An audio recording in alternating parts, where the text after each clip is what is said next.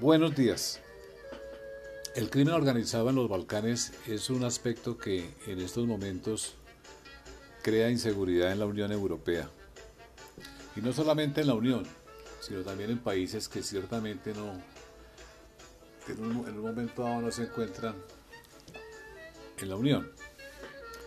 Bien, este crimen organizado en los Balcanes surge a partir de la disolución de Yugoslavia, que como sabemos es una, una, disolución que se hace o que se lleva a efecto a partir de la, de la guerra, de la guerra que se suscita en la península balcánica, en el territorio de los Balcanes, y que llevó o creó mejor una destrucción del tejido social, una destrucción del tejido institucional y de manera importante la destrucción de toda la de, buena parte de la infraestructura industrial y empresarial y empresarial de los países que se han eh, independizado del marco yugoslavo.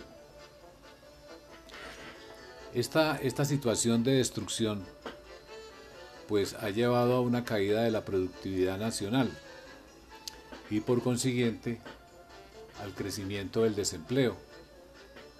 Claro, como consecuencia lógica de ello, se tiene el empobrecimiento de la población. De otra parte, eh, se, tiene también el debilitamiento de los aparatos democráticos y de justicia lo cual no permite realmente una, acción decidida contra eh, estas líneas de crimen que se tienen ahora en los Balcanes.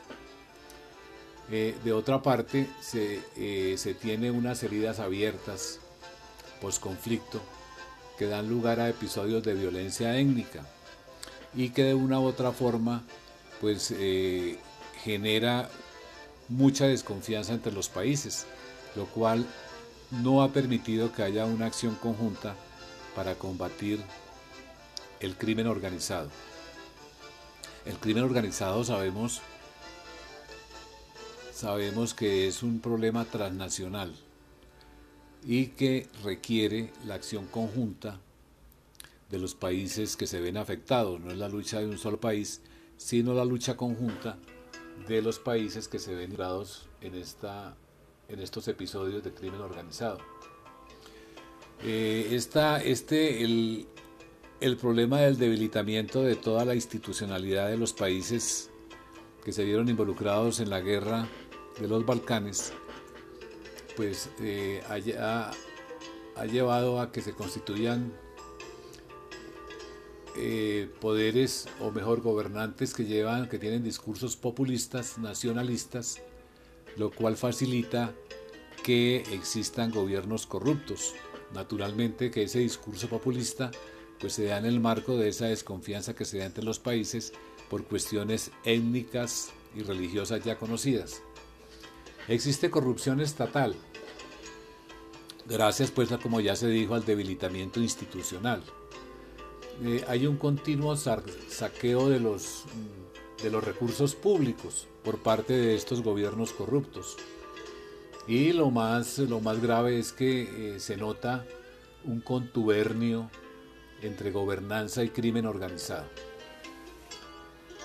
Esto lleva a que haya incapacidad estatal para atender las necesidades básicas de la población, necesidades básicas que se enmarcan en los conceptos de seguridad alimentaria, seguridad energética y seguridad dentro y fuera de las fronteras. Estos países pues carecen de estos tipos básicos de seguridad si no lo carecen del todo, pues digamos que esa, esa seguridad que, que ofrecen, que ofrece la gobernanza es demasiado débil. Eso pues ha conllevado a que se tenga una lenta o nula recuperación económica de los países que se han independizado. Digamos que la reconstrucción física y la reconstrucción social luego de la guerra ha sido demasiado lenta porque no se tienen los elementos ni se tienen las instituciones necesarias como para llevar a cabo una recuperación rápida y real. Por supuesto que se da entonces cierta ingobernabilidad de los países, eh, en esta, eh, para llevar a cabo una lucha frontal contra el crimen organizado. Lo más delicado, digamos, para la Unión Europea y para Europa en general, es que estos grupos criminales amasan grandes fortunas que se canalizan para la financiación de grupos y acciones terroristas. Naturalmente, acciones y grupos que de una u otra forma están participando y apoyan a estos grupos, a estos grupos criminales. Bien,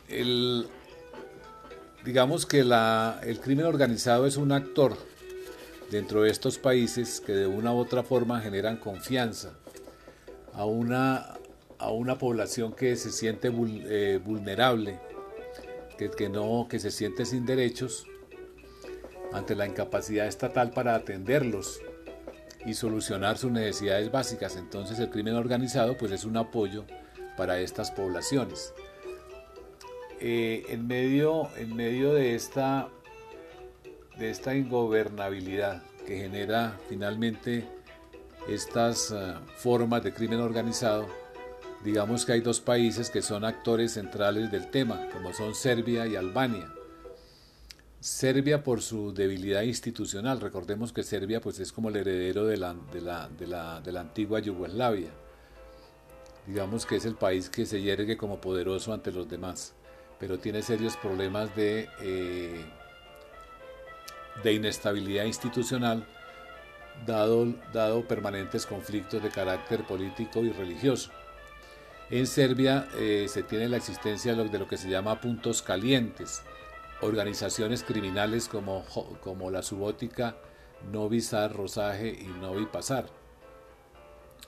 De otro lado se tiene Albania, que se puede considerar como el centro de gravedad de los grupos de crimen organizado y que se considera como el primer narcoestado de Europa. En Albania, eh, Albania actúa como, como un país productor, productor de de drogas, de drogas sintéticas y de drogas no sintéticas. Eh, y es un nodo, de, es un nodo de, distribución del capital y de, eh, de las diferentes drogas que, son, que se comercializan para Europa. De otro lado se tiene o se observa que hay lazos del crimen organizado con los sistemas económicos y políticos del país. Y como ya les comentaba, pues, eh, ya comentaba, se le considera como el primer narcoestado de Europa. De otra parte, de otra parte, eh, haciendo, digamos, como un corredor, se tiene a Bosnia y Herzegovina como el principal corredor del crimen organizado. Pues obviamente ahí existe una gobernanza débil o inexistente en algunos de sus distritos. Acordémonos que Bosnia y Herzegovina pues tiene unos distritos con policía propia pero que no se coordinan entre sí, como para llevar a cabo realmente para llevar a cabo realmente una, una lucha decidida y coherente contra estos grupos de crimen organizado. Parecería, parecería que la solución al tema, o mejor a este problema grave para Europa, es, la, es finalmente la inclusión de estos países en la Unión Europea. Pero pues esta, esta inclusión no es fácil si es que estos países no arreglan o, no organizan su institucionalidad y finalmente tienen gobiernos que se decidan eh, a enfrentar el crimen organizado. Hay algunos puntos importantes que, deben, que deberían cumplir estos países como para ser considerados miembros de la, de la Unión Europea más adelante. El primero de ellos es que lleven a cabo una lucha decidida contra la corrupción, empezando por los altos niveles gubernamentales, en donde comienza pues el, comienza el hilo de la, de la corrupción y de la cual se alimentan los grupos, los grupos criminales. Como segunda medida, el de, eh, que, se, que haya un desmantelamiento de los grupos de crimen organizado. En tercer lugar, que adopten nuevas estrategias y planes de acción contra el tráfico de drogas. En cuarto lugar, que haya respuestas policiales más efectivas contra el delito cibernético, que es un delito de la hora de los más importantes en, la cadena del crimen organizado. Y quinto, crea, entre otros aspectos pues importantes, crear organismos especializados de investigación y juzgamiento del crimen organizado. Pero todo ello debe conllevar definitivamente la coordinación entre todos los países involucrados y para ello pues es necesario que se despejen todas las dudas y recelos que se dan en ese marco, en ese marco uh, primero de las heridas abiertas que quedan luego del posconflicto y sobre todo esas diferencias de carácter étnico y de carácter religioso que definitivamente es necesario conciliar para que exista la necesaria confianza entre los países y poder combatir y acabar el crimen organizado que como ya lo dije de una u otra forma eh, es, una, es, una, es una amenaza grave sobre la comunidad europea. Muchas gracias.